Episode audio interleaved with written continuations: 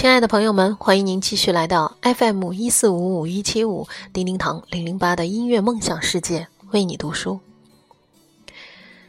我们来分享一篇来自马德的《别人不是你的彼岸》。人生的轻松，就是能在这个喧嚣的城市，不用献媚于谁，也不必跟谁说讨好的话。他玩他的，你活你的。两不相干，然后两相安。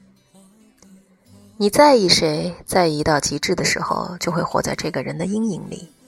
而这种在意，不外乎是两种情况：想求取和怕得罪。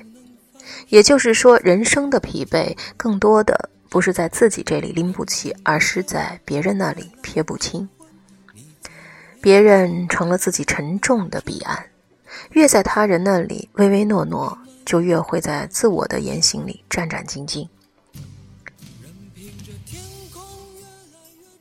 生怕说错了什么，生怕又做错了什么，进一步的畏首畏尾，退一步呢，左顾右盼，是进亦忧，退亦忧。那么在这样的情况里呢，最累人的不是做，而是拿捏着分寸去做。一个低声下气的人，无论平视他人，得到过多少繁盛也好，光鲜也罢，最终呢，在自我矮化的奴才人格里，冷暖自知，甘苦悲尝。不是一路人，就不会在一个语言系统里面；不在一个语言系统，就不会在同一个世界里。知心的话，不必说给不懂的人，说了不懂。还在其次，最怕的是啊，说了以后还不屑，不懂已是伤害，不屑便是亵渎了。散淡的人只与散淡的人合得来，奸邪的人看起来跟谁都能合得来。这个世界，有的人只认对的人，有的人似乎跟谁都能对。那只是因为有的人是奔着相宜的心去的，而有的人是奔着可逐的名利去的。在交往上，目的性太强，原则性就会很差。在左右逢源的人那里找不到纯美的人性，在蝇营狗苟的人那里呢，又找不到纯净的人格。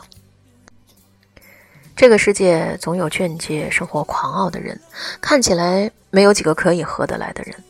他们不去迎合，也不投降，只是不想生命苟且，甚至于世俗。伟大的人都会有一些孤傲，他们一世独立，盛想着内心的那份孤独的清凉。每一颗窝藏着的私心呢，都会影响到对他人公允的评判。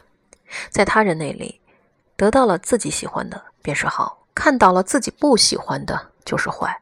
一个人的好与坏，原本繁芜而复杂，轮到我们去评价呢，却可以简单到。只剩下是否顺眼或者需要。盛大的完美未必贪疲于风雨，却可以瓦解于私心。一千次的改变和完善自己，终难抵别人那一颗了无际涯的私心。多少的公允和公正，不是败于眼不明，而是败于心不正。所以，不要苟求在所有的人那里都有好的评价，讨好了所有人，就意味着要彻底的得罪自己。一个人平庸一点并不可怕，变得八面玲珑那才可怕。你最终要活在相悦的人心里，不为不值得的人去改变自己，不在飘忽而逝的生命过客那里去留恋。也不必为朵朵过眼云烟而烦扰。与其要别人看好，不如自己活得好看。我这么有钱，为什么这么痛苦？这话是做互联网的一个 CEO 说的，话是真话。但有人认为这是有钱人烧的。话说，还有另一位有钱人，看到床就发愁，为什么呢？睡不着觉。后来，他花钱跑去印度瑜伽学院去学睡觉，只是为了获得婴儿般的睡眠。你看，折腾了大半生，拥有了那么多，最后呢，只是为了初始的那婴儿般的睡眠罢了。人生好玩的地方啊，就在这里。追逐钱的呢，最终要被钱去折磨；一天到晚想要钱的，未必真缺钱。有的人为钱受过伤，大量攫取是为了报复过去；而有的人呢，因钱得过会。贪婪占有是为了满足他更大的欲望。然而，过多的金钱引领人走向的不是幸福和快乐，而是痛苦和疯狂。疯狂是可以为所欲为，痛苦呢，也是因为可以为所欲为。当不容易够着的可以轻易得到的时候，这人生一下就变得索然无味了，因为最珍贵的东西。已经变得一文不值。富有者的另一种痛苦是，被架到了那个位置上，却回不去。明明知道拥有这么多，于自己来说却是痛苦的。但是若让自己再回到清贫的过去，那将更加痛苦。人生最美的抵达，有时候是永不抵达。任凭这旅程越来越孤单，你在我面前越来越茫然。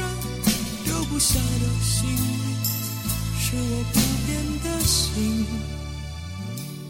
有没有听到那个声音？就像是我忽远忽近，告诉你，它来自我的心。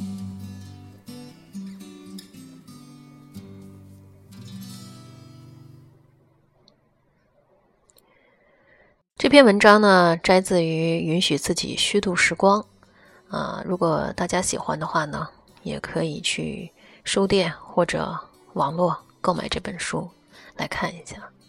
这篇文章实际上跟我们昨天中午分享的这个国学智慧啊，就是君子和而不同，有一些相似，说的实际上要说还是同一个道理。所以呢，我们怎么样才能不去虚度时光？怎么样才能活出自己人生的韵味儿？要我说，实际上还是这句话：不做别人眼中的自己，不苟且。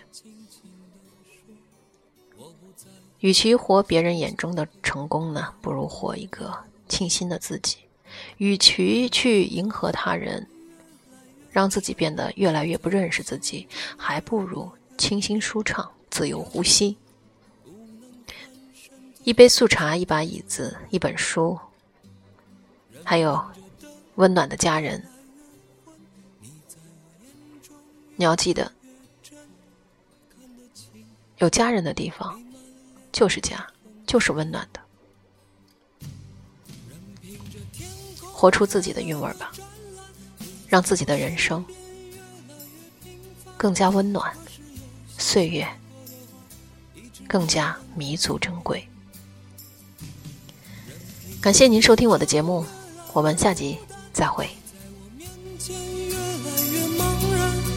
丢不下的，是我不变的心。